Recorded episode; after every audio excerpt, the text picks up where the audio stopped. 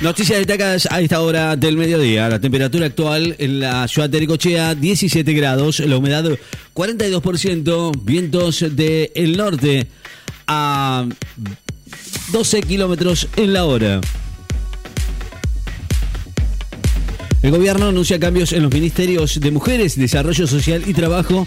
El presidente Alberto Fernández va a anunciar hoy cambios en el Ministerios de Mujeres, Géneros y Diversidades de Desarrollo Social y de Trabajo.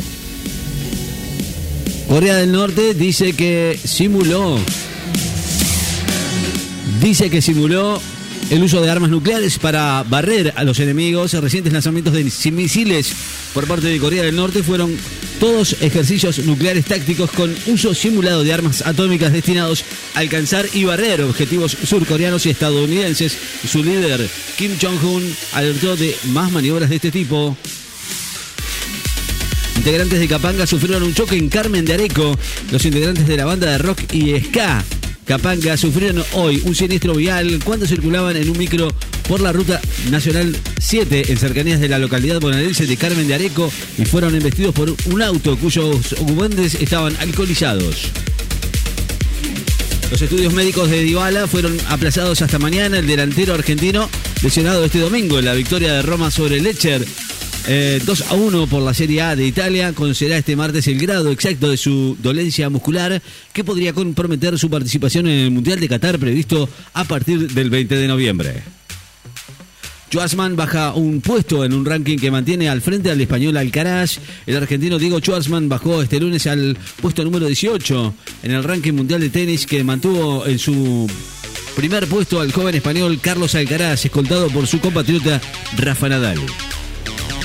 China pide una disminución de la violencia en Ucrania después de las ráfagas de ataques rusos. Abogó hoy China por una disminución de la violencia en Ucrania y recalcó la, la importancia de respetar la soberanía e integridad territorial de todos los países. Rigen alertas amarillas por fuentes vientos en Santa Cruz y Tierra del Fuego. Servicio Meteorológico Nacional emitió hoy alertas amarillas por vientos para las provincias de Santa Cruz y Tierra del Fuego. Estados Unidos pide a sus ciudadanos abandonar Ucrania después de la ola de bombardeos rusos. La embajada de Estados Unidos en Kiev, la capital ucraniana, pidió hoy a los ciudadanos norteamericanos que abandonen cuanto antes Ucrania después de los últimos bombardeos llevados a cabo por Rusia después de acusar a las autoridades de Ucrania de estar detrás de la explosión registrada en un puerto ruso. La ONU y la Cruz Roja advierten que regiones enteras se van a volver inhabitables por las olas de calor. La ONU y la Cruz Roja advirtieron hoy que regiones enteras se van a volver inhabitables en las próximas décadas a causa de las olas de calor que serán cada vez más frecuentes e intensas. Instaron a prepararse para evitar un importante número de muertes. Ucrania informa que al menos 10 muertos en una ola de bombardeos rusos. Al menos 10 personas murieron y 60 resultaron heridos en los bombardeos masivos de Rusia contra Ucrania de hoy, anunció la policía ucraniana. Julian Assange contrae coronavirus en la prisión de Estado del Reino Unido. El fundador de Wikileaks, Julian Assange, dio positivo en COVID-19 en la prisión de alta seguridad de Pelmarsh, cerca de Londres, donde se encuentra detenido, anunció hoy su esposa. Bielorrusia afirma que Ucrania la quiere atacar y anuncia despliegues de tropas junto a Rusia. El presidente de Bielorrusia, Alexander Lukashenko, acusó hoy a Ucrania, Polonia y Lituania de preparar ataques contra su país y anunció el despliegue de tropas conjuntas con Rusia, sin precisar en qué lugar ni el número de soldados. Bisotti sostuvo que la salud mental es un eje prioritario de la gestión gubernamental. La ministra de Salud, Carla Bisotti, sostuvo que en el Día Mundial y Nacional de la Salud Mental, que se conmemora hoy, el gobierno reafirma su compromiso con el eje prioritario de la gestión y reseñó las acciones que se vienen desarrollando en ese campo. Messi sigue en recuperación y está descartado para jugar con el PSG ante Benfica presentan un documental con testimonios de pacientes externados de neuropsiquiátricos. La Fundación Soberanía Sanitaria y Enclave se presentarán un documental que narra a través de pacientes de salud mental las posibilidades de externación y de la vida en comunidad en el marco del Día Mundial de la Salud Mental, que se conmemora hoy.